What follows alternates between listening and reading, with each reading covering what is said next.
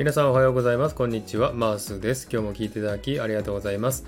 このマースラジオはオーストラリアシドニーからいろんな情報をお届けしています。今日もよろしくお願いいたします。えー、さて、サクッとオーストラリア。このコーナーはオーストラリアの豆知識をエンジョイしてもらうコーナーです。72回目の今回はオーストラリア豆知識パート42をお送りしたいと思います。えー、さてですね、前回から始まりましたオーストラリアのワインシリーズ。今回は2回目になりますね。えー、今回はですね、産地ですね、ワイナリーについてお話したいなと思っております。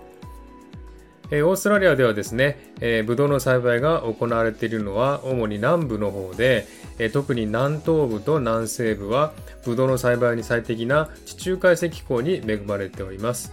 でそのエリアを大きく分けて南オーストラリア州、ニューサウスウェールズ州、西オーストラリア州の3つとなりますね。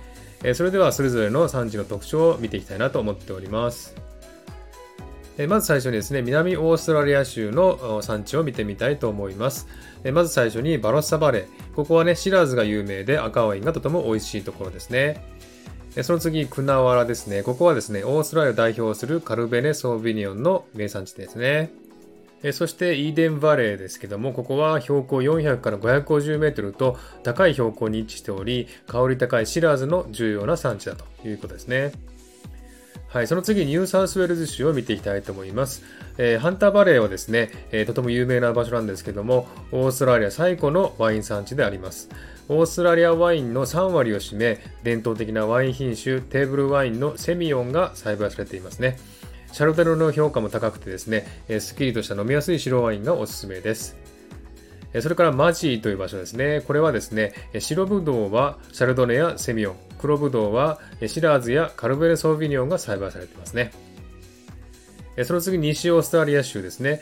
こちらにはアプリカスヒルというところありますけども、ここはデンマークの土壌でソービニオンやセミオン、シャルドネが作られております。